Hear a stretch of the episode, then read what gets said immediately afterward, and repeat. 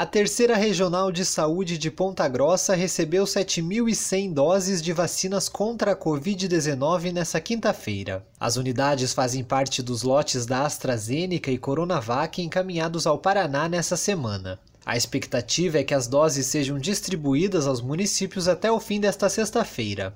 Conforme a Secretaria Estadual de Saúde, o número para Ponta Grossa é de 2.880 doses. Esse lote vai dar andamento à aplicação dos públicos prioritários, como profissionais de saúde e idosos. Das mais de 7 mil unidades que chegaram à terceira regional, 1.480 são da Coronavac, do Instituto Butantan, e 5.620 da AstraZeneca, em parceria com a Fiocruz. De acordo com o governo do Paraná, com esse novo lote, o estado vai conseguir imunizar cerca de 90% dos trabalhadores da saúde. A intenção é completar esse grupo nos próximos dias. Taila Jaros, repórter CBN.